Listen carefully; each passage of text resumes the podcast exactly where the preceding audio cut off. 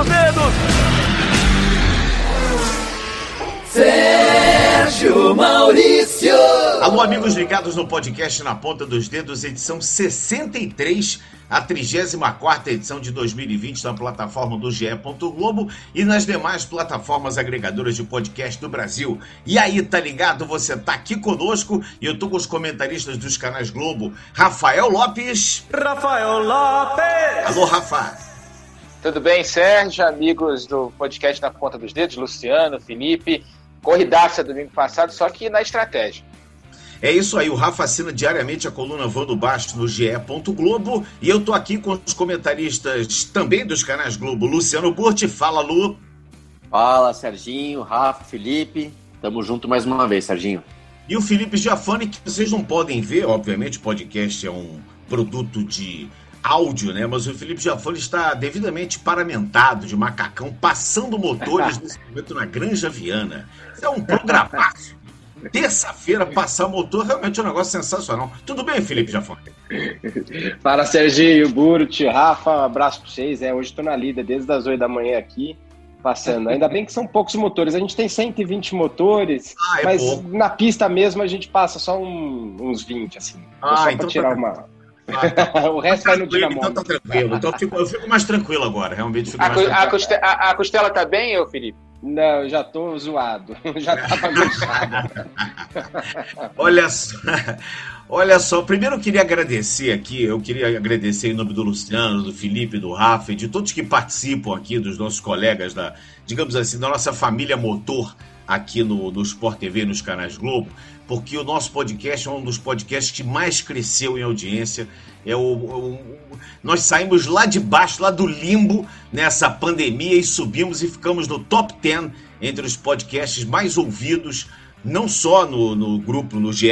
Globo, mas também em outras plataformas agregadoras. Então eu quero primeiro aqui me manifestar eh, de forma muito carinhosa com os nossos ouvintes Muitos deles são telespectadores, mas muitos não são. Eu recebi, inclusive, alguns, é, alguns recados de amigos meus que não costumam acompanhar a, a Fórmula 1 ou a Stock Car, mas gostam de ouvir o podcast, têm ouvido muito podcast, muita gente tem adotado agora esse, digamos assim, esse, esse formato né, nas academias, indo para o trabalho, enfim, de, em algum momento do dia o, o, o, rádio da internet passou a fazer parte agora da nossa vida e o podcast na ponta dos dedos subiu demais a audiência. Eu quero aqui fazer já um agradecimento especial a todos e todos os nossos ouvintes que participam, que e mandam mensagens e que principalmente ouvem e nos prestigiam com a audiência. E falar do Grande Prêmio de Imola, o Grande Prêmio da Emília Romanha, com esse nome diferente, primeira vez que é o, o GP da Emília Romanha, mas não é a primeira vez que tem corrida em Imola. Lá se disputava o GP de San Marino. Depois de 14 anos afastado do calendário, essa pista volta. É mais uma daquelas pistas que a gente pode considerar pista raiz, com área de brita, é, com, enfim, é uma pista com todos os ingredientes para boas corridas. Particularmente, eu não achei a corrida boa, mas é, eu estava aqui conversando um pouco antes com o Luciano, com o Felipe, com o Rafa. Eu não tenho mais adjetivos para falar sobre o Lewis Hamilton.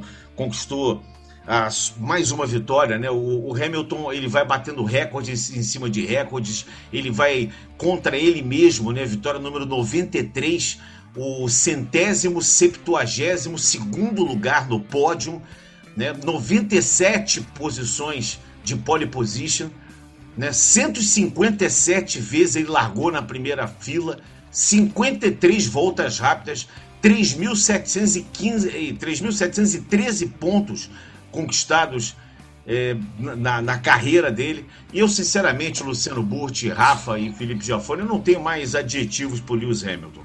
A gente viu uma prova em que na largada ele não foi bem, foi superado na largada ali, perdeu a posição que tinha é, para o Valtteri, desculpe, para o Max Verstappen, mas depois fez aquela corrida estilo Hamilton, né? E, e, e, o Hamilton, ele não é só um piloto, né? Ele é um jogador de pôquer, né?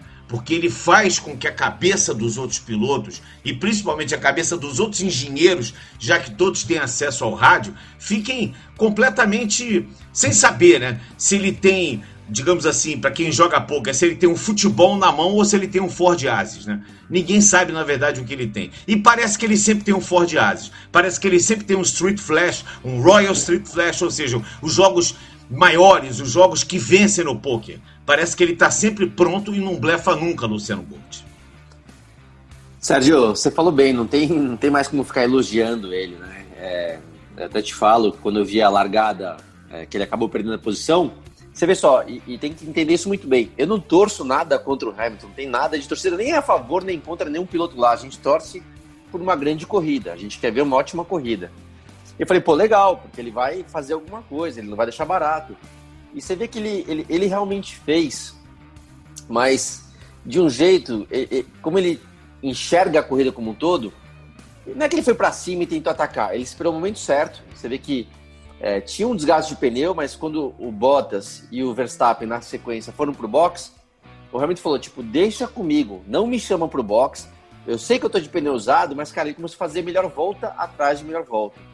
Tudo bem que tem um fator sorte também, que o Bottas, que vinha com ritmo muito lento, até eu mesmo critiquei o Bottas, falei, era, era muito diferença de tempo pro Hamilton, né? Mas depois a gente veio saber que tinha um pedaço lá da asa do Vettel, da, da segunda volta, né? que entrou no assoalho dele e acabou prejudicando o rendimento do, do Bottas. Então, assim, dá para dar um certo desconto, mas o Hamilton, ele enxerga a corrida, ele sabe a hora de acelerar. Quando acelera, acelera demais.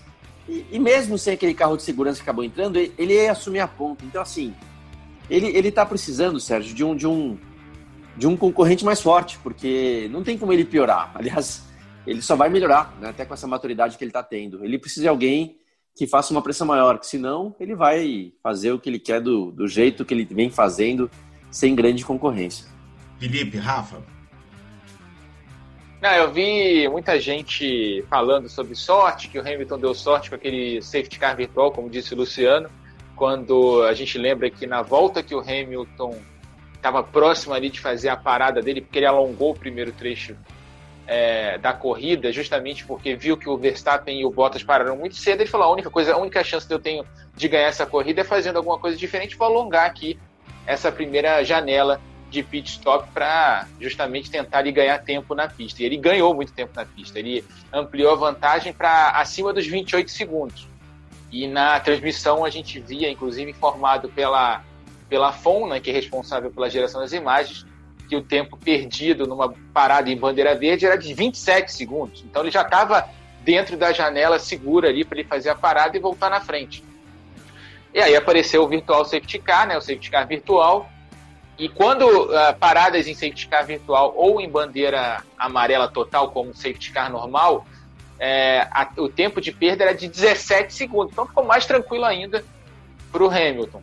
O que complicou um pouquinho ali é que o, o, o safety car virtual foi muito rápido, então ele acabou quando o Hamilton estava fazendo a parada. E aí a vantagem que seria de aproximadamente uns 10 segundos acabou sendo de 3.8 na saída do box. Ainda assim ele conseguiu voltar com uma certa tranquilidade. O que aconteceu no segundo, no segundo momento da corrida, no safety car real, que aconteceu por causa justamente do problema do Verstappen, é que o Hamilton quase se deu mal nessa brincadeira, porque o Bottas parou na primeira volta porque quando o safety car foi acionado, o Hamilton já tinha passado a entrada do box. Inclusive, ele, o engenheiro dele fala isso pelo rádio. E aí o Bottas tem a oportunidade de entrar no box antes do Hamilton e fazer a parada. Só que o Hamilton faz a parada na volta seguinte e consegue voltar um segundo ponto oito na frente. Por que, que ele voltou um segundo ponto oito na frente? Porque ele fez um montão de volta rápida ali entre a parada dele e o momento da entrada do safety car. Ele fez volta mais rápida em cima de volta mais rápida e criou a situação para que ele não se é, ferrasse, ele não, se não fosse atrapalhado pela entrada do safety car e pelo melhor momento de parada que o Bottas teve ali logo depois do safety car. Quer dizer, foi uma corrida a la Schumacher. O cara que pensou na estratégia, andou em ritmo de classificação o tempo todo e ganhou a prova com muitos méritos. É, foi uma vitória diferente do Hamilton.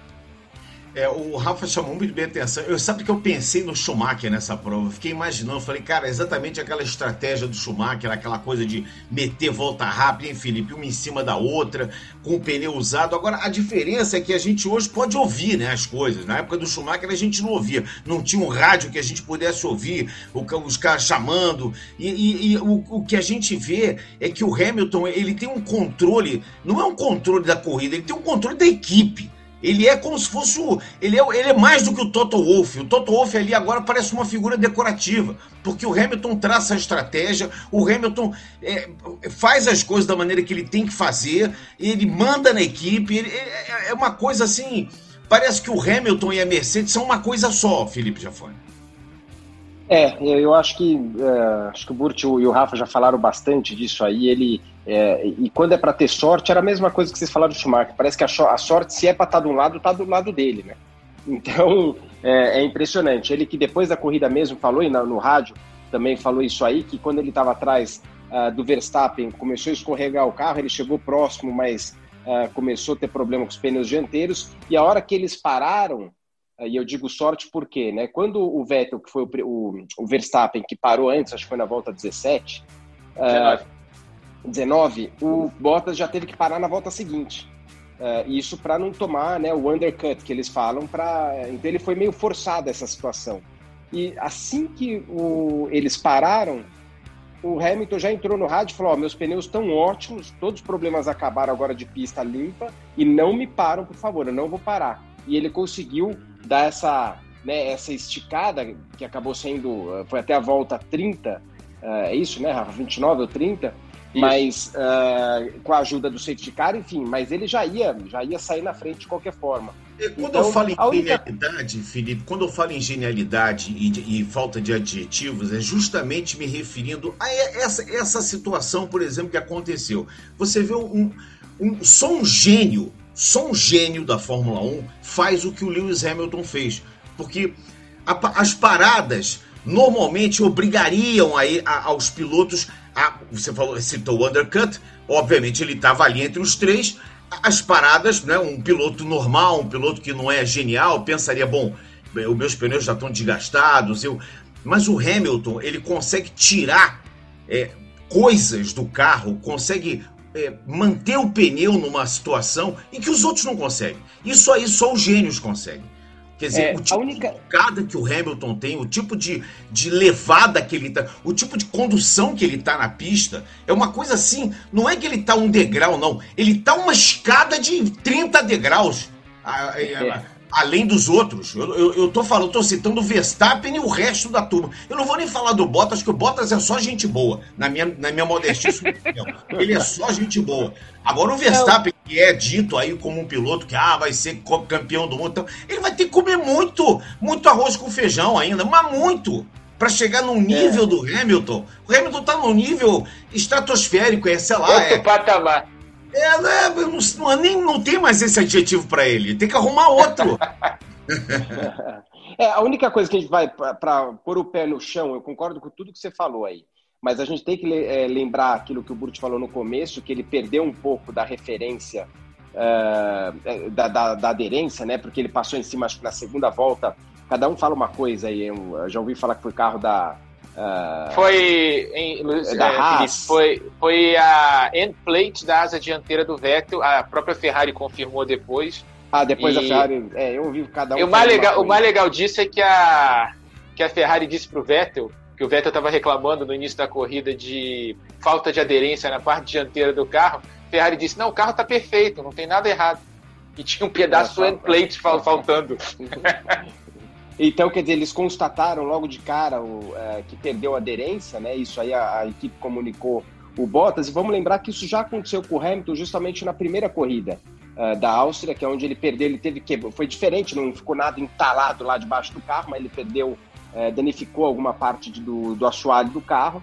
Foi a corrida que ele chegou em quarto, não foi bem. Então, assim, a gente tem que. Uh, eu acho que se o Bottas não tivesse tido esse problema, a vida do Hamilton ia ser mais difícil. Ia dar para ganhar, não sei, mas ia ficar mais, é, mais interessante, ainda mais falando dessa pista, que não é fácil de passar, não, né? É uma pista estreita é, e que a gente acabou tendo uma movimentação mais legal no final, por causa do último safety car, justamente quando é, deu problema com, com o Verstappen.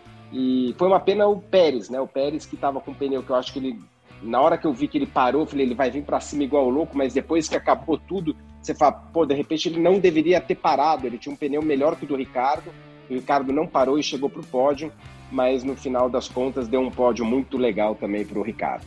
Luciana, a, a, Mercedes errou em não, em não fazer aquela retirada daquela peça do carro do Bottas, porque já que estava ali, já que parou no box, um segundo a mais ou a menos ali que perdesse seria pelo menos bom para o Bottas, porque ele podia andar com o carro. É, eu, eu, achei o Bottas que, que o Bottas ficou até melindrado com aquilo, né? É, Sérgio, eu pensei nisso também, tá? Porque não era um pedacinho, era um pedação, uma, uma parte grande. Agora não sei se onde entrou, né? Pra gente também aqui não dá para saber exatamente em que parte do assoalho que entrou ali do, do difusor. Mas se fosse algo possível, acho que eles deviam ter tirado sim. Você perde ali talvez 2, 3 segundos, você vai ganhar muito mais se você vier dar uma sequência de 20, 30 voltas depois disso, né? Então, é, enfim, é difícil da gente saber. É, eu falo também o seguinte: é, realmente, né, o Hamilton está conseguindo controlar, enxergar a corrida como um todo. E eu até falei que ele precisa de um concorrente mais forte, porque até falei isso também durante a transmissão. Por exemplo, começa já isso não, isso não acontece somente no domingo, tá? O preparo dele do acerto do carro para a corrida já é diferente do Bottas. O Hamilton tem autoconfiança, os resultados, a credencial, a tranquilidade, a maturidade de abrir mão da pole position. Ele sabe que de um jeito ou de outro ele vai estar tá brigando ali pela pole position independentemente do acerto que ele escolhe, mas ele não está focado em fazer a pole. Ele está focado em vencer a corrida. Então, ele faz, e o Felipe também entende isso muito bem, ele faz um acerto tanto aerodinâmico quanto mecânico para a situação de corrida, para pneus desgastados. Geralmente isso é mais um carro mais confortável na parte traseira, né, com mais aderência traseira, com mais tração, que você pode atacar mais as curvas, porque com o desgaste de pneus você sempre perde mais na parte traseira, justamente né, ou na entrada ou na saída de curva, ou em ambos, né? Então o Hamilton tá, como ele tem a velocidade, tem a, né, a tranquilidade de não precisar provar mais nada em termos de velocidade, ele pensa na corrida. Enquanto que o Bottas, cara, o companheiro dele é o Lewis Hamilton. O que, que ele faz? É até inconsciente. Ele busca um acerto para ser mais rápido. E mais rápido, mais rápido. E realmente, a gente está cansado de ver aí o Bottas dando uma volta de pneus novos liderando praticamente todos os treinos e fazendo várias pole positions e não fazendo ali em milésimos atrás do Hamilton. Só que chega na corrida, é um vareio, né? Ele realmente fica muito para trás. Então, é, isso, de novo, é, é construído. Para gente, pra gente é, é, é, ilustrar isso, a pole do, do Bottas foi 1,13,6 e o Hamilton teve segundo tempo com 1,13,7. Ele ficou 130 milésimos atrás. Só que na hora que ele chegou, a chegada do, do Hamilton foi 5,7 atrás do Bottas. Quer dizer, o Bottas ia chegar muito mais atrás porque ele estava atrás do, do Verstappen. Né? É, ele teve carro de segurança e tudo mais, né? Tudo bem, de novo, né? Mas se a gente pegar o histórico, é esse, só para também lembrar uma coisa. Por que isso? Você não pode mudar o acerto do carro entre classificação e corrida. Então, quando você prepara o carro para classificação, é o mesmo acerto da corrida. Antigamente, na minha época, você podia mudar o acerto a hora que quisesse. Agora não. Então, isso, né? Tudo tem uma explicação técnica, né? Por do nada que acontece isso aí. O Hamilton tem focado na corrida. E vou te falar, ele aprendeu até um pouco isso com o Rosberg, tá? O Rosberg tinha um pouco isso também, que, que é, tem que tirar o chapéu porque o Rosberg fez, mas o Rosberg tinha um carro melhor de corrida do que o Hamilton, geralmente. Então, é, enfim, é o que ele está fazendo. Enquanto não tiver um companheiro mais forte, que tenha a mesma confiança ou confiança parecida, ele vai tirar aí é, né? Vai tirar aí com facilidade essas vitórias. Rafa. Eu tenho até Desculpa, explicar uma, uma da parte técnica, atropelando um pouquinho o Rafa aí. Uh, o que tem se falado também, uh, é, para ter essa melhora em classificação né, em relação aos outros pilotos, ouvi uns comentários disso até sobre o Russell um pouco, uh, que a gente via ele sempre na classificação muito à frente, e depois da corrida nem sempre muito bem, né? De vez em quando, apesar que essa corrida ele estava bem, apesar da super escorregada que ele deu aí, mas normalmente você não vê ele não tão excepcional na corrida como você vê na classificação. O que eles falam, e, e faz sentido, né, Burt? Eles colocam mais pressão aerodinâmica para a classificação, pensando na classificação. Por quê? Você tem a zona de DRS. Então tem pistas que você tem duas zonas de DRS. Na classificação você tem isso a toda volta. Chega na corrida, não. Então se você está meio carregadão, cheio de pressão aerodinâmica, e na corrida não tem ninguém na tua frente, você está a menos de um segundo, você fica com aquela parede, o carro parado, lento de corrida, e, e, e, e né, e, com acerto diferente. Então, talvez, às vezes, esses detalhes que o Hamilton, que é o que o Burch estava falando, ele pode estar se preparando sempre pensando na corrida. E chega para uma volta, o Bottas escolhe um carro no inconsciente um pouquinho mais rápido até, mas daí chega na corrida a diferença é grande. Não, e só para trazer a informação sobre a história do Bottas lá da Soalho e tal, é, depois da corrida, a, no debriefing lá da, da segunda-feira da Mercedes, eles revelaram que conseguiram tirar a peça no segundo pit stop, quando teve o pit stop no safety car.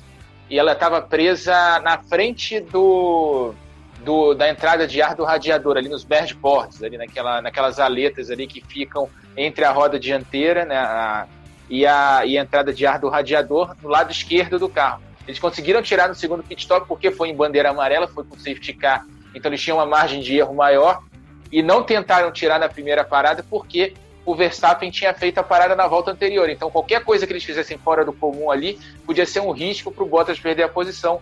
Então eles preferiram deixar ali naquele lugar e tiraram depois da corrida. Eles depois revelaram a foto, era uma peça enorme, estava realmente atrapalhando. Segundo a equipe, a perda era estimada em 7 décimos, para você ter uma ideia.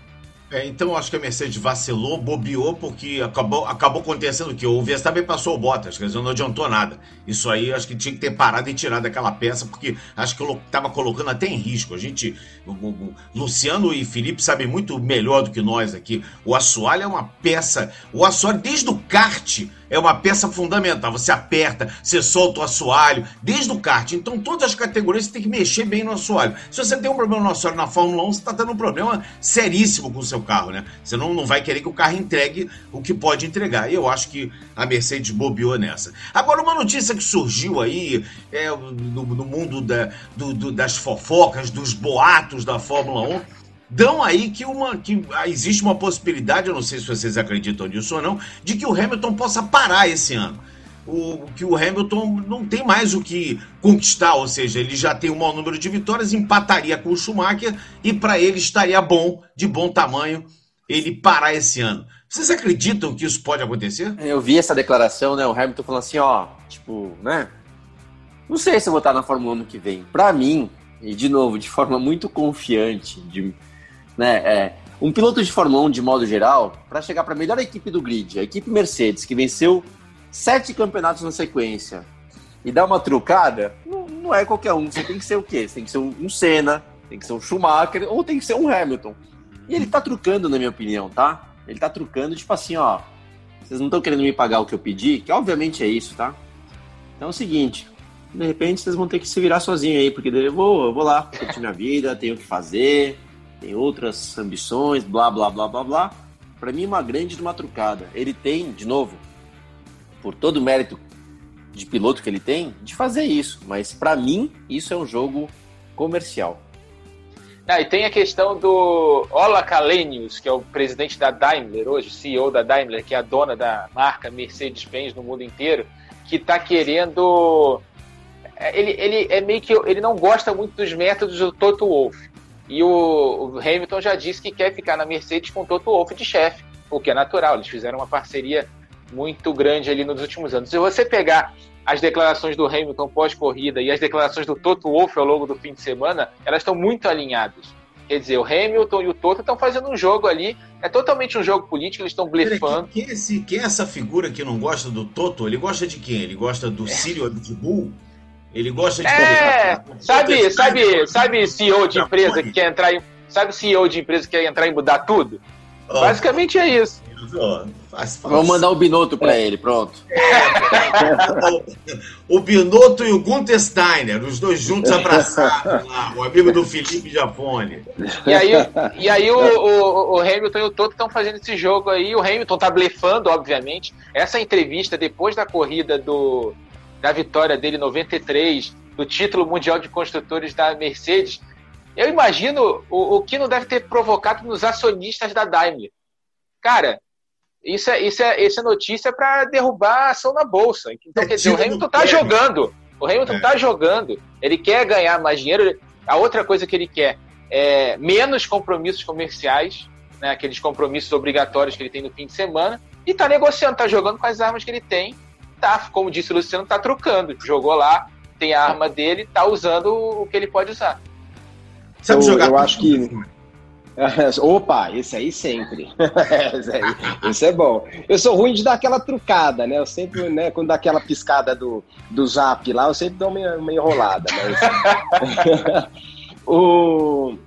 mas eu acho que tem alguma coisa além do. É o que o Rafa falou também. Eu acho que tem tudo um pouco, né? Tem a parte de grana, mas que eu pessoalmente acho que quando o cara chega aos valores que o Hamilton ganha, eu não sei se 10, 20 milhões a mais ou menos faz diferença para um cara desse é, no patamar que ele está. Lógico que. E, e, também não vejo ele uma pessoa que é muito materialista para ficar brigando pelos centavos pessoal dele. Pode ser que tenha alguma coisa mais envolvida de gente que ele queira no, do lado dele para trabalhar, ou nessa condição, se o todo sair, eu tô fora. É, ou é, esses compromissos que o Rafa falou, ou mesmo alguma coisa ativista que ele está muito empenhado com isso, ó, eu quero me dedicar mais a isso, quero é, o meu carro pintado de cor de abóbora, se for o caso, porque eu quero mostrar liderança para o mundo não sei aonde. Então, para mim, acho que tem alguma coisa por detrás que ele está pegando firme.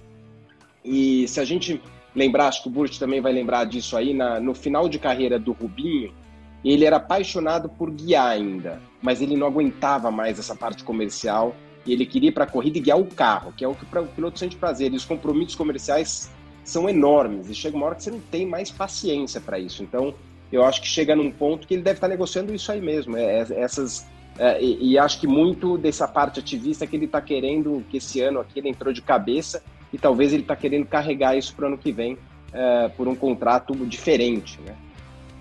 Bom, a classificação de chegada teve o Hamilton em primeiro, Bottas em segundo, Daniel Ricardo mais uma vez na terceira posição. Haja espaço para fazer tatuagem, apesar que o Círio já disse que não vai fazer mais nenhuma tatuagem daquela que já está marcada aí, que Deus sabe quando vai ser feita. Daniel Kvyat foi quarto colocado. O torpedo russo fez a sua melhor participação em 2020, quando se esperava muito do Gasly com o capacete do Senna. Quem deu o recado na AlphaTauri mostrando que o carro é bom foi o Daniel Kvyat. Charles Leclerc foi quinto, depois Pérez sexto, Sainz sétimo, Lando Norris numa discretíssima oitava posição Kimi Raikkonen e Antônio Giovinazzi em nono e décimo lugares. A Alfa Romeo foi espetacular e Nicolas Latifi foi décimo primeiro, à frente do Vettel, à frente do Stroll, à frente do Grosjean e à frente do Albon, que foram os que completaram a prova. E o George Russell deu uma mancada daquelas assim terríveis, né? Ele ficou desolado o George Russell realmente ficou desolado e eu fiquei muito triste com aquela imagem, né? De ver a imagem, mas ossos do ofício, ele mais uma vez vacilou o George Russell, né, Rafa? É, foi um erro ali meio inexplicável, né? Com o safety car e tal.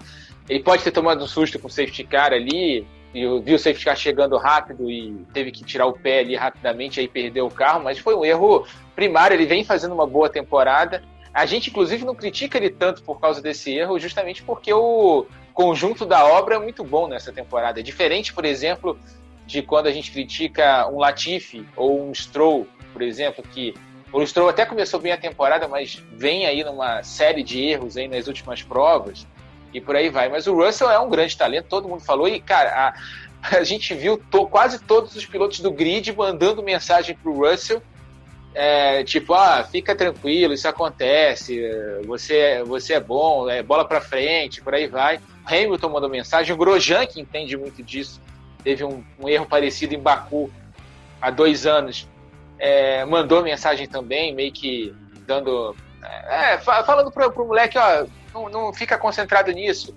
vai para a próxima, parte de bola para frente. É isso aí, o Russell tinha a chance de fazer finalmente o ponto dele na Fórmula 1 ele estava já na décima posição naquele momento, deu esse azar, deu, cometeu esse erro, paciência, bola para frente, é tocar e continuar andando do jeito que está andando. Felipe e Luciano querem falar alguma coisa do George Russell? Podemos passar para a próxima parte aqui. Ah, Serginho, acontece, né? Aquele negócio que é, o carro é tão potente, ao mesmo tempo a temperatura do pneu abaixa. Parece um erro tão ridículo, mas tão ridículo Vamos lembrar, lembra aquele, aquela vez do Hamilton, que praticamente perdeu o campeonato ali na, na entrada do box da China, com aquele uhum. pneu já literalmente careca, que ele tava careca mesmo, que, meu, passou reto a, aparentemente, parecia que tava a 10 por hora, né? Quer dizer, tem erros que parecem banais. Eu, eu já rodei quase que parado, primeira vez que eu saí do box com uma Ferrari, bem na hora que eu sair em Barcelona, começou uma chuvinha leve, pô, tava de pneu que não era pneu slick, era pneu raiado, mas era pneu de pista seca. Perdeu a temperatura, eu vou te falar, eu rodei praticamente parado. Eu já vi o Raikkonen fazer isso e tal. Então, acontece, não é que o cara errou. É, você pego de surpresa, né? É um erro, óbvio que é um erro. Mas não é aquele erro que você falou, pô, fiz caca. Não, acontece, não tem o que falar. É. O, pior, o pior erro é aquele que você fica tentando virar tempo o ano inteiro e nunca vira. Esse erro é grave, esse erro é você refaz esse erro mandando o piloto embora. O erro dele é fácil de consertar, né? Como o é. Leclerc já né, bateu, passou do limite, ele era uma bandeira amarela, acelerou, errou, mas o moleque acelera muito, então também não estou é. muito preocupado. Se fosse que, um, que, um, outro qualquer aí. É o que mais o que mais frustrou, eu acho que é essa, essa nossa torcida pela Williams e, e principalmente pelo Russell, né, por saber e por e por tá, tá tendo uma demonstração do quão bom ele é, né? E a gente torce tanto para Williams para marcar pelo menos um pontinho. Eu vendo aqui a tabela de classificação, vendo a Alfa chegando com o Kimi em nono e o Giovinazzi em décimo e a Williams ali em décimo primeiro com o Nicolau Latifi podia fazer o pontinho ali, o George Russell acabou não acontecendo. Isso realmente é é bastante triste, né? Max Verstappen, o furo do pneu. Como é que vocês viram essa situação aí? O Verstappen, será que ele podia chegar no Hamilton? Ele chegaria no Hamilton? Esse furo de pneu aí, a Pirelli chegou a explicar? Eu não vi nada aqui que a Pirelli oh, tinha explicado. Aí. É isso que eu até falar, Sérgio. Eu não, vi nada, mas até daqui a pouco deixo o Rafa falar, porque o Rafa tá sempre ligado em tudo que sai aí. Até quando o cara espirra, o Rafa tá sabendo, né, o que aconteceu. Então, assim, detrito, eu não vi. Já adianta, detrito. Detri, então, tudo bem. Faz sentido, tá? Nenhum pneu ia estourar daquele jeito. Se fosse uma pista, é, até Portimão, que a gente teve na semana passada, se bem que o asfalto não era abrasivo, mas que tem curvas que estressam o pneu, né? Pela força que o pneu recebe. Como vai acontecer agora na Turquia. A Turquia, os pneus vão sofrer muito na Turquia, né? Curva 8, famosa curva 8 e assim por diante. Aí até poderia ser uma falha do pneu, mas do jeito que estourou, é, deu para ver que era algo errado. Acredito sim que tenha sido detritos, que basicamente né, corta o pneu. No que ele corta, você estraga a estrutura e aí o pneu estoura. Então, assim, ele não, até você mencionou, na minha opinião, ele não chegaria no Hamilton, nem, nem ameaçaria o Hamilton. O Hamilton ia, ia apenas controlar a corrida. Mas o Verstappen ia mais uma vez fazer uma grande prova e chegar em segundo. Infelizmente, não deu certo. E a corrida do Ricardo, hein, ô Felipe Jafone? É, deu uma, sorte, uma sortezinha no final ali, né? Eles optaram por ficar com o pneu, estava é, com o pneu já bem usado, é, então, e eu, eu pessoalmente eu achei que não ia aguentar o tranco, não. Né, vendo o pessoal de trás com pneu novo, só que a impressão que dava é que quem trocou pneu é, teve uma vantagem boa no início, na primeira volta, é, que teve que arriscar. É, e depois parece que a pista é tão difícil de ultrapassar que, que valeu muito a pena, né? Porque valeu muito a pena. Foi legal demais ele tomando aquela champanhe no. Eu achei, no, no, eu achei que quem não ia aguentar o tranco fosse o Hamilton. para tomar aquela champanhe no, naquele, naquele, naquela sapatilha de chulé, aquele choei de chulé ali que o, que o Ricardo agora inventou de e vai pro pódio. Ele já tinha esquecido na corrida passada, ele esqueceu e ficou pé da vida com ele mesmo. Porra, esqueci de fazer aquilo. Aí agora, além de fazer, ainda oferece ao Hamilton. E o Hamilton provando que é um cara vegano, saudável, que tá com todas as suas taxas de imunidade é, lá no alto, bebeu, né? Não aconteceu nada com o Hamilton até agora, não foi internado, não aconteceu nada, né, Rafa? Não, descobriram que ali no, no, no, no sapato do Ricardo com o champanhe tinha a cura do coronavírus. Ah, bom, então agora foi tudo resolvido. Foi imune agora. Agora estamos resolvidos, graças a Deus, porque realmente vou te falar uma coisa. Nossa queria, Senhora. Queria saber, o, eu não queria, não, eu falei que eu queria saber o gosto. Eu jamais quero saber o gosto que deve ter essa champanhe. Champanhe que é um, uma das coisas mais, digamos assim, né, boas de tomar, borbulhante, né? Tipo um Chateauneuf de Papo, uma coisa assim, né? Bacaninha. Próxima, próxima transmissão a gente resolve. A gente, eu levo lá a champanhe e a gente faz o chui. Pronto. Mas é isso, Campeonato Mundial volta a se encontrar na Turquia. O que vocês acharam primeiro da pista de Imola? Que nota você dá, Luciano Butti, para a pista de Imola? Sérgio, é, até comentei também sobre isso, porque é o seguinte, eu andei em Imola em 2001, é, muito parecido com o que está hoje em dia, a principal mudança é que antes a gente tinha aquela chicane antes da reta do box, que agora não tem mais, eu achei melhor sem a chicane, porque aí tem uma reta mais longa, obviamente, mas assim, é uma pista legal, mas normal, não é uma pista uau, que pista. Só que esses carros atuais estão tão rápidos, mas tão rápidos, que algumas curvas que eram curvas normais passaram a ser curvas muito legais. E obviamente também o sobe e desce de Imola é, agrada bastante. Então, é, Imola foi legal, você vê que os pilotos só elogiaram, mas de verdade, apesar de ser uma pista tradicional, com, com grandes corridas lá e tudo mais, eu não, eu, eu não, não voto a favor de ter Imola no calendário, porque ela não é uma pista boa para corrida, né, para ultrapassagens. É, então eu, eu, eu, eu, se puder, né? Se fosse o antigo, antigo Imola, aquele sim era mais legal, com retas longas e tudo mais. Só que a gente sabe que é, por questão de segurança não é possível. Então eu, eu gostei de ver, gostei da volta da Fórmula 1, mas pro ano que vem eu prefiro que tenha um circuito mais competitivo, vai, que dê uma corrida mais legal. Que nota que você dá para Imola, Felipe Jafone? Não, eu dou uma, uma, nota, vai, 7 ali. Tem algumas coisas que é, não conheço, como o Burt é, conhece, mas é, primeiro, assim, eu dou uma nota um pouco mais alta do que deveria, porque os pilotos falaram muito bem. Todo não teve um cara que falou mal, pelo menos para guiar sozinho, não falando de corrida por prazer pessoal de guiar, né? Uh, pontos de ultrapassar, ela tinha que ser para mim um pouco mais uh, mais larga, larga, muito estreita, dá para ver na, na onboard, né? Se o piloto der aquela fica no meio do no meio da, da roça ali, fingindo que vai para um lado para o outro, é difícil do, do cara adivinhar para que lado que ele precisa ir. Então ela precisaria ser mais larga, mas outra coisa que eu gosto de lá e que eu acho que a gente vai começar a voltar isso graças à pandemia, se tem alguma coisa de positivo, eu acho que essa talvez seja a única, é que eles estão enxergando que uh, as pistas, quando você tem a tal da brita por fora, uh, e esse não esse limite de pista chato, uh, que vem sendo usado, que eles ainda estão né, em dúvida, tem algumas partes, tem que ter, eu acho que começa a ficar mais interessante. O que eu gostei de ver em Imola é o cara errando um pouquinho, em algumas curvas, né? Errando um pouquinho, indo para a brita, perdendo tempo. Uh, tem o lado que suja a pista, tem o lado, talvez a brita não seja a melhor ainda uh, situação de todas, mas os pilotos estão uh, vendo, né, e, e, e, e, acho que a FIA também, que tem que ter alguma coisa que limita o piloto, que limite o piloto na parte, se ele saiu, ele tem que perder tempo. Eu acho que isso, para tirar, né, parece que vão refazer Spa, uh, já pensando nisso, então, de repente, eu acho que tem esse lado que é bom. Mas para a corrida é um pouco complicada. Uh, aí eu tô com o Burt, porque é muito difícil de ultrapassar. E o fim de semana com dois dias, Rafa, o que, que você achou desse formato novo que a Fórmula 1 experimentou esse final de semana com dois dias? Ah, eu como fã também de corrida, além de trabalhar com isso, não, não curti porque é um, um dia a menos, três horas a menos de carro na pista. Só que acho que para a corrida acho que funciona, porque as equipes têm menos informações na mão, os pilotos têm menos tempo na pista, por exemplo, depois do treino livre de sábado, né, que a gente fez lá no Sport TV de manhã, ainda tinha equipe meio que em dúvida do que ia fazer para a classificação. Quer dizer, é, ajuda nesse sentido. Toda vez que a gente tem algum, algum problema é, na sexta-feira que diminui o tempo de pista, a gente tem corridas mais imprevisíveis, porque quanto menos informação na mão das equipes, melhor para o espetáculo, porque cada uma vai para um lado e aí alguém acaba errando no fim das contas. Quem só, só quem não erra é a Mercedes, né? Que vai sempre pro lado certo da, da, da brincadeira.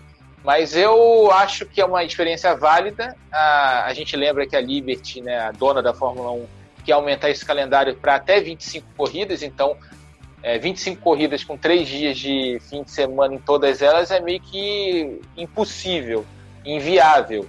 Então, com 25 corridas em, em alguns finais de semana, tendo esse final de semana especial de dois dias, acho que pode ser um, uma programação legal para o futuro. Acho que pode funcionar. Ah, repito, para o fã não é muito legal porque você acaba tendo menos carro na pista, mas acho que para a corrida acabou sendo a gente tendo coisas imprevisíveis. Por exemplo, a Alfa Romeo andando bem, a Alfa Tauri lá na frente. A gente teve algumas coisas que não a gente não veria normalmente se a gente tivesse uma sexta-feira normal ali na, é, no circuito de Imola. Então eu, eu acho que no fim das contas, pesando o, o ponto positivo e os pontos negativos, acho que funcionou. Acho que dá para é um formato que pode ser adotado para os próximos anos. Muito bem, então a Fórmula 1 volta a se reunir na Turquia entre os dias 13 e 15, né? 13, 14 e 15, sexta, sábado e domingo do mês de novembro. Vai ser a 13 terceira etapa do Campeonato Mundial de Fórmula 1, essa pista da Turquia, que é uma pista é, bem bacana. Tem gente que diz que a curva 8 tem três tangentes, tem gente que discute que tem quatro, então a gente vai poder voltar a discutir se tem três ou quatro, ou será que aparece uma quinta tangente? Aí vamos ver, né? Vamos discutir isso no fim de semana entre os dias 13, 14 e 15 de novembro, Grande Prêmio da Turquia, 13 terceira etapa do Mundial de Fórmula 1. Mas no próximo final de semana tem Stock Car voltando a estocar, portanto, Curitiba recebendo três corridas. Vai ter uma corrida no sábado, no sábado, no dia 7, e depois teremos a corrida no dia 8 e 9, uma rodada dupla, 8 e 9. Serão as corridas número 532, 533 e 534. E em Curitiba, corrida 62, 63 e 64. Campeonato da, da Stock Car 2020 traz o César Ramos sem vitória ainda ele tem 172 pontos. O Ricardo Zonta, é, com duas vitórias, tem 158. O Ricardo Maurício é o terceiro com 154. O Rubinho é o quarto com 149. Thiago Camilo, quinto com 148. O Gabriel Casagrande, um pouquinho mais para trás, 133 é o sexto. Depois, Daniel Serra e Alan Conderim empatados com 131 pontos. E o Atila Abreu é o nono colocado com 128. Aí tem um pulo mais para baixo com o Rafa Suzuki com 119 pontos. Corridas em Curitiba costumam ser boas. Eu estava olhando aqui o final de semana, a previsão é de chuva. Então pode ser ainda melhor, né? Uma, um final de semana com chuva. E teremos três corridas da Stock Car nesse final de semana. Queria ouvir um pouquinho a palavra do Luciano Burti. Olha, Sérgio, é, de novo, né? É, é, legal de ver o momento da estoque. É, o César Ramos ali na frente, que eu falei, a gente, ele foi meu companheiro de equipe, acho que por uma ou duas corridas. Moleque bom, moleque acelera, moleque gente boa. É legal que ele está tendo a maturidade, né? Vamos lembrar que ele caiu meio de paraquedas nesse ano, então ele está tendo a maturidade, ao invés de se empolgar, de ter a calma e, e, abrir mão, às vezes, de brigar pela vitória para marcar pontos. Ele entendeu que a receita para vencer o campeonato, que obviamente é a mais importante, é essa. Mesmo carregando peso extra, né, o tal do peso bigorna lá, ele tem conseguido andar muito rápido na classificação, mas na corrida sofre mais porque aí vem desgaste de pneus e tudo mais, então realmente ele tem administrado isso muito bem. É legal também de ver que os carros estão se equilibrando, né? A gente teve uma vantagem, talvez muito grande da Toyota no início do campeonato, mas a gente viu que na última corrida, né, o Cruze andou melhor, então tá tendo equilíbrio, que é muito importante para a categoria. Não teria como, ainda mais nesse ano de pandemia que, né, ficou tudo todo mundo preso aí dentro de casa, de terem feito mais testes para justamente tentar equilibrar esses carros no início do ano. Então, é, tá acontecendo agora. Uh, Curitiba é uma pista muito legal. Eu particularmente é, gosto muito de lá, então assim, acho que vai ser um final de semana muito bacana para estoque.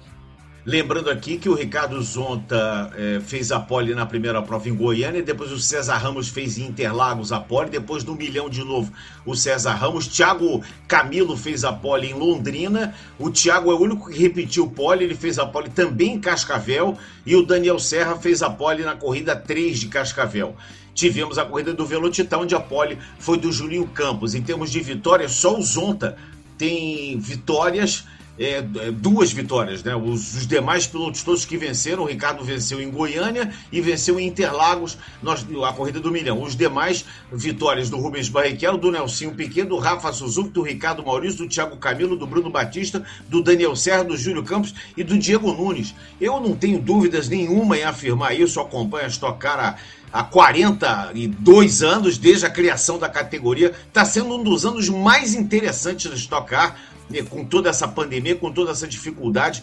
Ei, o Jafone, Rafa, tá, tem sido um ano muito interessante e a gente pode ver isso pelo. porque não há um dominador. Né? O dominador, digamos assim, o César Ramos, não tem vitória. Quer dizer, então a gente não pode dizer que o cara, ah, o cara está dominando pelo número de vitórias. Não, ele está dominando pela consistência, porque as vitórias e as poles estão bem pulverizadas esse ano de 2020.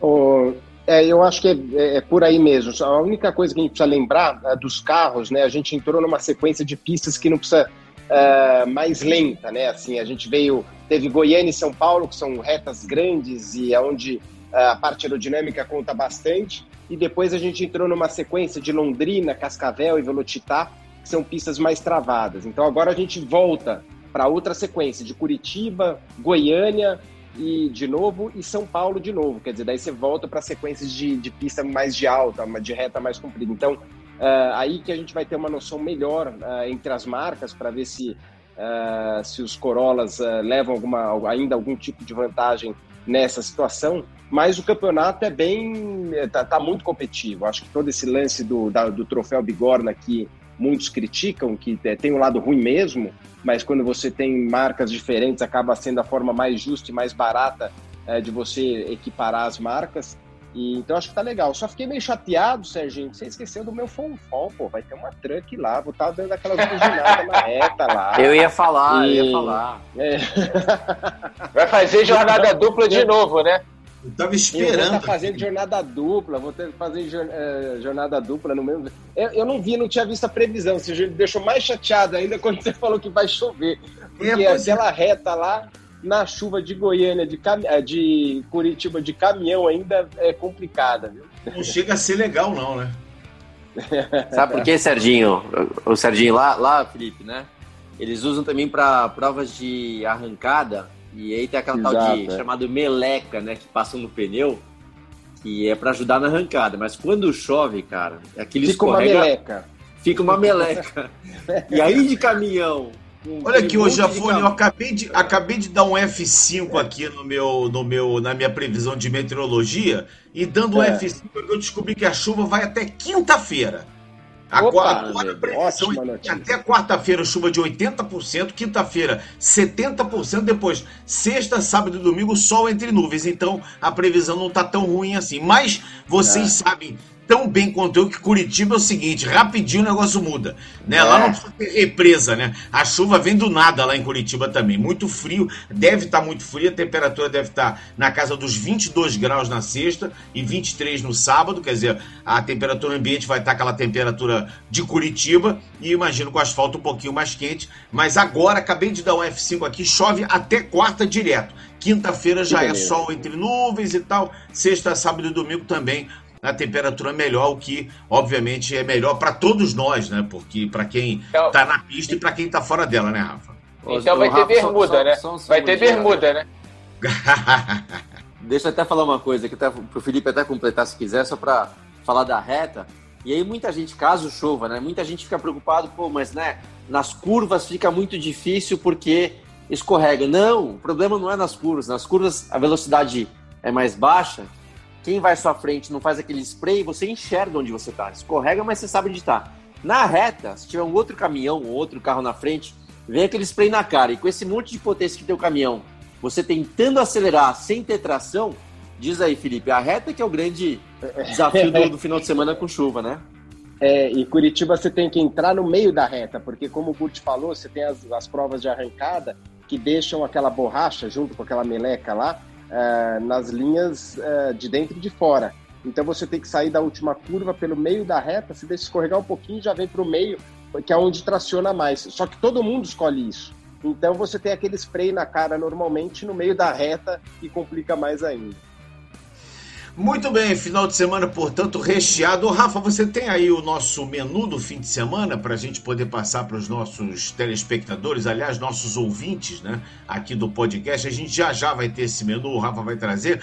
E tem até uma matéria muito interessante no ge.globo, na coluna da Fórmula 1 que, que, traz o título assim: Esse bonde partiu. O Max Verstappen perdeu a chance de ser o mais jovem campeão da história da Fórmula 1, já que nesse final de semana, eh, matematicamente, a chance do Max Verstappen foi para o espaço. Ele teria 23 anos, né? E ele não vai ter mais condições de ser campeão mundial esse ano. Se é que alguém imaginava que o Max Verstappen poderia ser é campeão mundial esse ano, tem 120 pontos de desvantagem para o Lewis Hamilton e tem 104 pontos em jogo, portanto é impossível o Verstappen alcançar o Lewis Hamilton nessa temporada. Enfim, é, eu acho que já era impossível, mas ainda havia, digamos assim, uma chance matemática, né? E os matemáticos não gostam de desperdiçar essa chance. E eu quero perguntar para vocês aqui, voltando a falar aqui um pouquinho da, da Fórmula 1, sobre a dança das cadeiras, que ela continua intensa, né? Ainda temos as duas vagas e a gente não sabe ainda é, como, é que ela, como é que elas vão ser ocupadas, principalmente as vagas na Haas, né? As vagas do Romé Grosjean e do eh, Kevin Magnussen. É, os boatos são de que o Mick Schumacher poderia ocupar uma dessas duas vagas e o Nikita Mazepan, ou Mazepin, sei lá como é que pronuncia o nome dele, poderia também ocupar essas vagas. Isso já está certo? Isso, como é, como é que está o andamento disso, Rafa? Então, é, Mick Schumacher e Nikita Mazepin devem ser os pilotos. O Mazepin precisa do, dos pontos da superlicença ainda. Então, só vai poder saber disso depois das duas etapas da Fórmula 2 no Bahrein se ele tiver lá os pontos que ele precisa, ele deve assumir essa vaga. O pai dele é um empresário russo muito influente lá e está chegando com um caminhão de dinheiro ali para comprar aquela vaga. E o Mick Schumacher era uma, é uma escolha óbvia ali, já que a Ferrari quer colocar o Mick Schumacher, ele é piloto da academia Ferrari, quer colocar na Fórmula 1. É, vaga da AlphaTauri deve ser do Yuki Tsunoda, japonês, é, piloto Honda e piloto da academia Red Bull. Está fazendo. AlphaTauri, né? Isso, essa semana fazendo teste em Imola pela AlphaTauri, com carro de dois anos a, atrás, né? Ele não pode testar o carro desse ano, é um, é, ele vai andar lá com o carro de 2018. É, só que ele também precisa dos pontos da superlicença. Então o anúncio deve ser feito depois da segunda etapa da Fórmula 2 no Bahrein. Se o Tsunoda conseguir esses pontos da superlicença, ele precisa terminar na quinta posição do campeonato para conseguir os pontos necessários para correr no ano que vem. E aí, se ele não conseguir esses pontos, aí só Deus sabe. O Kvyat conseguiu um bom resultado, só que o Helmut Marko já disse que o Kvyat não tem a menor chance mais de ficar na equipe. Falou isso depois da corrida. E, aliás, o Helmut Marko falou que ó, o álbum tem até Abu Dhabi para mostrar serviço. Se não mostrar serviço até Abu Dhabi, a gente vai trocar de piloto. E aí, lá na, na Red Bull, na segunda vaga, ao lado do Max Verstappen, tem o Nico Huckenberg, e o Sérgio Pérez disputando essa vaga, meio que no modelo que a Red Bull tinha quando o Marco Webber corria lá, né? Um piloto mais experiente, com uma revelação do lado, no caso o Max Verstappen, na época era o Sebastian Vettel, agora é o Max Verstappen com o piloto mais experiente do lado ali, para tentar levar a equipe também mais à frente no Mundial de Construtores. É, e mais uma vez a gente tem essa praticamente confirmação de que não, tenhamos, não, não teremos brasileiros na Fórmula 1 no ano que vem. O Sérgio Sete Câmara e o Pietro Fittipaldi cada vez mais longe né, dos seus respectivos postos, o Pietro na Haas e o Sérgio Sete Câmara na Alpha Tauri. Como é que foi o Sete Câmara nesse final de semana? Ele correu lá no Japão? Não, corre no próximo fim de semana, junto com a Stock Car, né, a etapa de madrugada. Mas o Sérgio Sete Câmara tem uma chance remota se o Tsunoda não conseguir a vaga, não conseguir os pontos da superlicença. Então ele vai entrar ali no jogo ali para tentar essa segunda vaga da AlphaTauri, já que a Red Bull não tem outros pilotos ali disponíveis para assumir essa vaga, ela está apostando tudo no, no desempenho do Tsunoda lá, que é japonês, é o último ano da Honda na Fórmula 1 também, ele é piloto também da academia Red Bull, então é, essa é a aposta dele. Se o Tsunoda não conseguir essa vaga, aí o Kvyat volta para a briga, mas correndo muito por fora, e tem o CR7 Câmara que pode ter uma chance sim aí nessa briga, mas como a gente sempre fala aqui, é bem difícil no cenário de hoje, a gente não vai ter brasileiro na Fórmula 1 em 2021. Muito bem, senhores. Alguma coisa mais a dizer? Eu acho que a gente só uh, lembrar do que aconteceu na Stock foi muito triste, né? A morte do Amadeu ah, Rodrigues. Eu ia, eu ia dedicar esse e... programa exatamente. É, eu queria ah, fazer um... perfeito. Aqui, é, eu tive um ontem com. falar que o Amadeu Rodrigues faleceu no último domingo, vindo de Goiânia, lá da, da Império Porsche Endurance é, bateu com a sua van, a esposa dele, a Sibéria, a dona Sibéria, uma pessoa tão gentil, tão carinhosa, está hospitalizada ainda. Alguns mecânicos também estavam com ele, é, com eles hospitalizados. E o Amadeu Rodrigues, um ex-piloto, um dos caras mais bacanas que eu conheci dentro do mundo do automobilismo, nos deixa de forma trágica, vai fazer muita falta. E eu queria que vocês falassem um pouco do Amadeu. Quero dedicar esse programa já aqui à memória do Amadeu Rodrigues, como vou dedicar as transmissões da Stock à memória dele, porque o Amadeu, ele a gente também pode é, classificá-lo como um racer, né? Como um cara que veio da pista para dentro da garagem, sobre construir a sua, a sua equipe, sobre manter a sua equipe em diversas categorias e uma perda lastimável para nós do mundo do automobilismo. Diafone.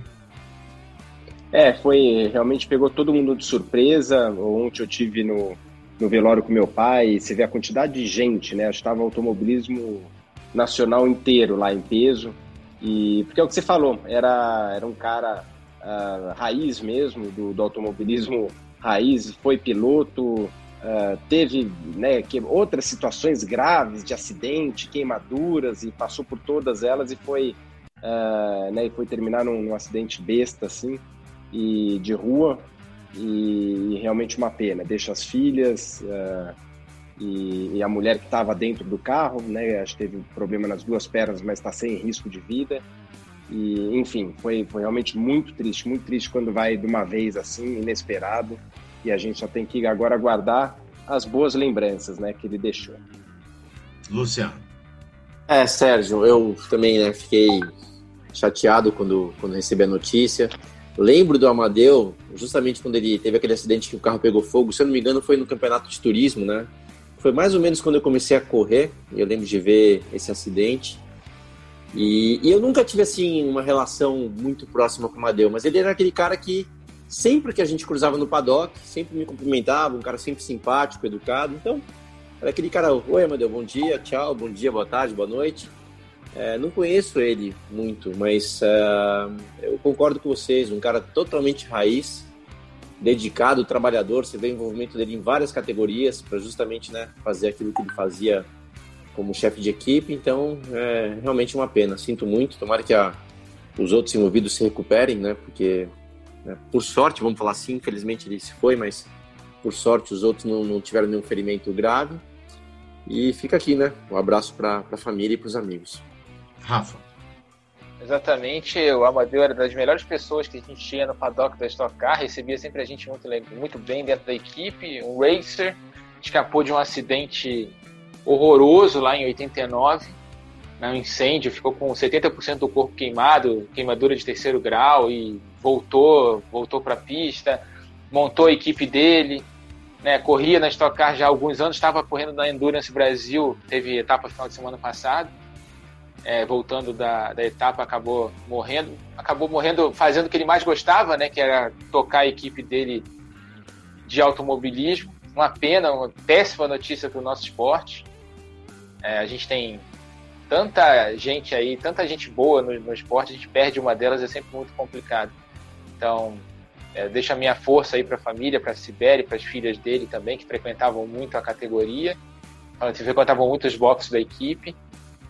E bola para frente, vamos dedicar esse final de semana ao Aladeu, que ele merece muito, foi um dos caras que mais fez pelo esporte aqui no Brasil nesses últimos anos, nessas últimas décadas. Então aproveita e passa o nosso serviço do fim de semana aqui, que teremos a Stock Car e teremos também a Copa Truck. Então, no sábado, 9 da manhã, tem o treino classificatório da primeira etapa do fim de semana, que acontece às 11 da manhã, duas transmissões no Sport TV 2. E depois no domingo, 9 da manhã, de novo, treino classificatório para etapas de domingo, que vão ser duas corridas a partir das 11 da manhã, também no Sport TV 2. E logo depois da Stock, eu e o Sérgio, a gente fica ali entrevistando os pilotos para emendar com a Copa Truck, na etapa também de Curitiba. Felipe já foi na pista, Luciano Burti e Henrique Quid no estúdio lá comandando a transmissão.